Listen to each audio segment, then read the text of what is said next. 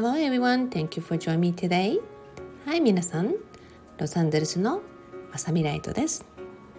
まずは皆さんへお礼から。あの何気なくね出てきた数字を見ていたらあのなんともう43回録画はエピソード録画では録音をねエピソードさせていただいてるんですけれどももうねすでにね1万4,000回以上も再生されていていやもうこれも一重に皆さんのおかげだなと思うと本当に感謝感激です。ありがとうございます。まあねポッドキャストで聞いてくださってる方もいらっしゃりもちろん Spotify が大好きです。っていう方もいらっしゃるのでまあどこからのアクセスでもね皆さん聞いていただいたりまたはね、えー、シェアをしてくださってる皆さんありがとうございます。まあ、今ねこの1万4,000ってこのスタイフだけの、えー、数字で上がってきたので、えー、ポッドキャストもねあの相変わらずトップ10にずっと入っているようなのでいやもう本当にありがたいなって思っています。皆さんありがとうございます、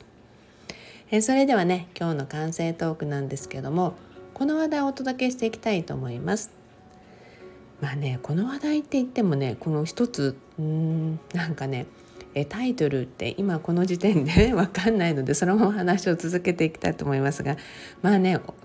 このエピソードっていうか私ね皆さんの不思議ストーリーを聞きたいんですって言ってリクエストをくださってる皆さんありがとうございます。ちょっと待っててね。なんとなく、えずっと心のお話が多いような感じなんですけれどもまあね人生を好きになるっていうことでね是非皆さんにね心をもっとまあ強化っていうわけじゃないんですけれどもねあの心豊かにそしてね皆さんがもっともっと意識とか観点を書いていただくことによってねえもっと良い流れになっていくことを祈りながらこういうお話が多くなってるかなと思います。え今日のお話はね是非ちょっと心配性の癖があるんですっていう方には是非聞いてもらいたいなと思います。で隠れ心配性実はっていう方も世の中結構いらっしゃいます。そういう方々にも聞いていただけたらな、まあみんなに聞いてもらいたいなと思います。まずはね、まずあの、この質問よく受けてきたんですね。無理やりポジティブの違いって。まあねあの無理やりポジティブってまあいろいろ幅があるんだけどもあの何でもねとにかくポジティブに捉えればいいかっっていうポジティブに捉えられる時とまた無理やりこぎつけてポジティブにすることによって考えることを避けているっていう人も中にはいるんですね。ですからね無理やりポジティブえこれって無理やりこぎつけてないっていうようなのをね人を見たりとかする時にもう大抵私の周りにも本当にいい人ばかりなんでもうねあの本当にねすごくあの普段からいい言葉を使っていたりいい意識を持ってる人たちが本当に多いのでね、えー、そういう中からねえこれもポジティブっていうかネガティブだったんですか？っていうようなねハッとさせられる意識になって皆さん気づいてさらに次にっていう人たちもいっぱいいらっしゃるのでねこれはね皆さんねあのほんの少し避けること、うん、これをねなんか変えるだけで何て言うのかな絶対私は何て言うのかなフルポジティブ。絶対そうなんです。私にはネガティブはないんですみたいなね。もうそんな風に一生懸命なんか生きてるともう型に力は入ってるし人生に力は入ってるしってとこでねちょっとこの辺りはね肩の力を抜いてねあの考えるといいかなと思うんですね。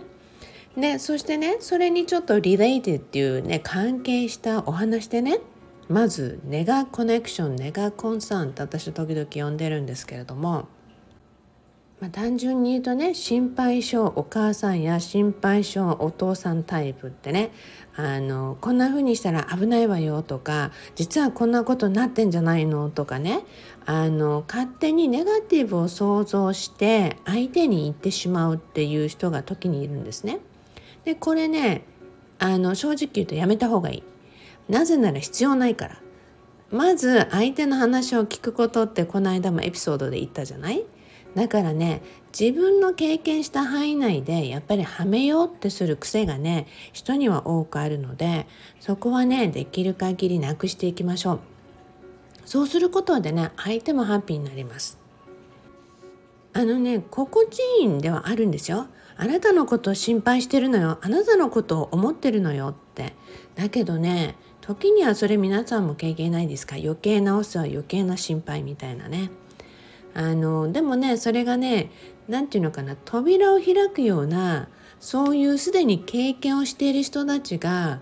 あこの道こうだよね？っていうようなことをねアドバイスしてくれる人がいたらその時は余計な心配と何て言うのかな？あのディファレンスっていう違いをねしっかり見極められるぐらいに皆さん感性を上げてもらいたいなとは思います。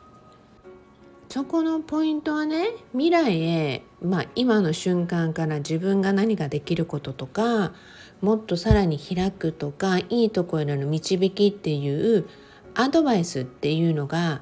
ついてくるとかそれを一緒に考えてくれたりとかそういうことであれば全然いいわけですよ。特にねお父さんお母さんたちはねあの心配していることでね自分の愛情表現っていう風に勘違いしたりとかする人もいるのでそれはねちょっと本当にあの変えていくといいと思うんですね。それほど重いものはないからね軽くいきましょう。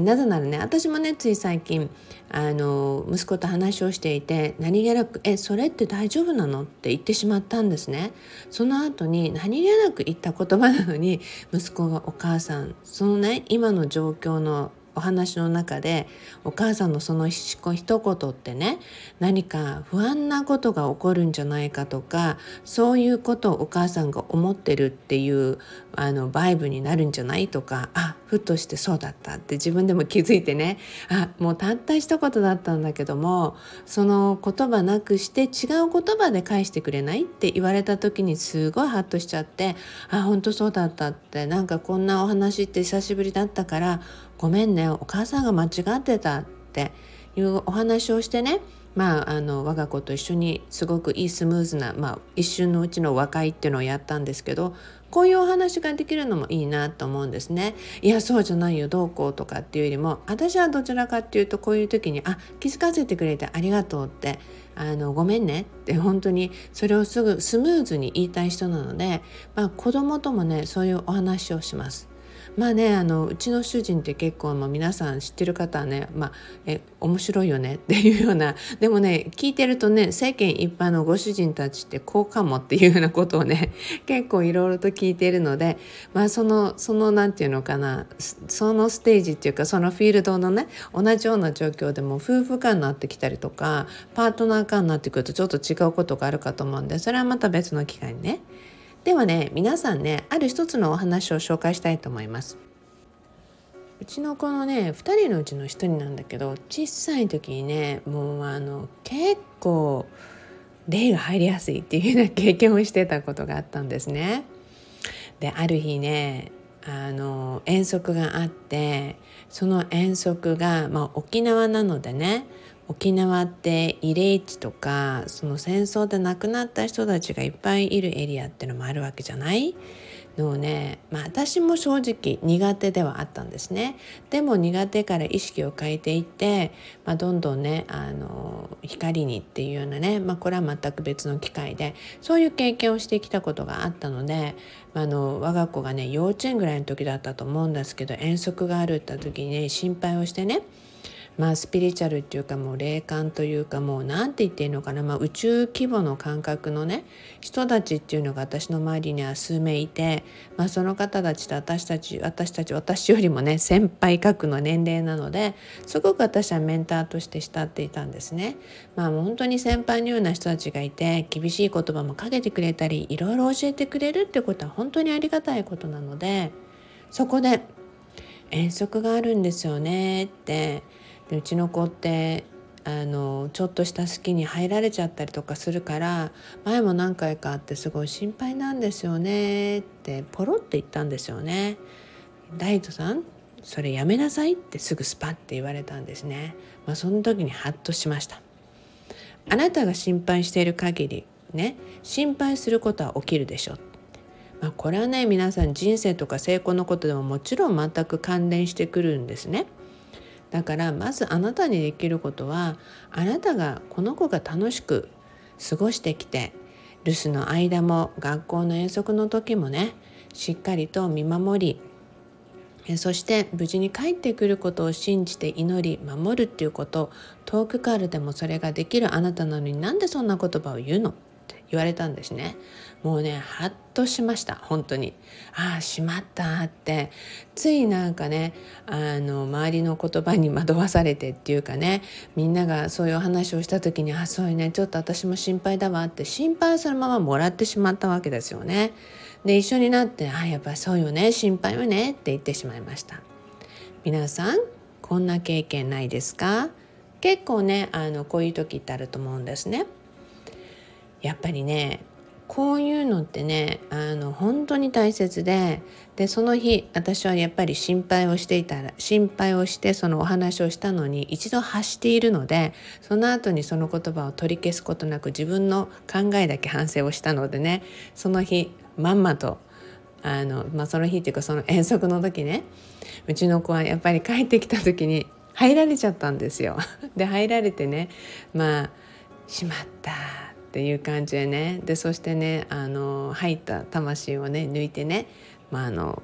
もう早く向こうの世界光の世界に行って早くまた生まれ変わりえそしてね今度はとてもいい人生を歩んでくださいってここでさまようことなく歩んでくださいっていうことでねお祈りをしてポンって外してねでうちの子がふって我に返った瞬間に「あマミーあの僕どうしてたの今って言ってふーって寝ちゃったんですよね。だから「It's okay」って言って「いいよ寝たらいいよ」って言ってね。寝かして休めてもう普通に戻ったんですけどもあこの時にしまった。私の言葉がインバイト呼び寄せてしまった。と思っちゃったんですね。はい、でそこでね何気なくこんなお話とか仕事のお話でね先日グローバル起業家のね、えー、方とねお話をしてた時にね面白い表現をしてくれました。まあ、女性なんですけどとっても軽やかで大好きでねあのあそうそう皆さんともねよく私一緒一緒にインスタでスキンケアをねやっている女性起業家のみどりさんって方なんですけどみどりさんもすごいねあの勘がすごい直感高い人なんですごい仲良しなんでねでその時みどりさんがね「まさみさん」ってこの間あの私が送ったプレゼントをあの送りましたって言ってねあの届いたらまさみさんが届きました受け取りましたって言ったじゃないって。まさにね言葉とかエネルギーも同じよねって。受け取りましたっていうのとあの受け取らないっていうこともできるじゃない？だから変な言葉とかねなんかちょっと不安になるような言葉を言う人がいるとね私は受け取りませんって返してるんですって言うんですね。でこれ皆さんよく返すっていう言葉って聞いたことある方もいると思うんですね。また私は宇宙に返してあのその人じゃなくて宇宙に返すっていうような表現に変えたり時もするんだけども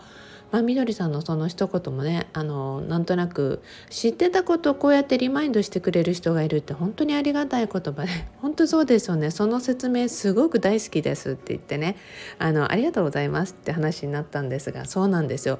受け取りましたってね。普通に嬉しいものとか何かプレゼント来たら受け取りましたありがとうございますって言うでしょって、うん、なんかね嫌だなと思う時は受け取らないって決めたらいいのよね。でもあの中にはね嫌だなって言葉の中に本当に自分が嫌な思いなのかそれとも自分が変わりたくなくて嫌なのかってこの2つをしとってさって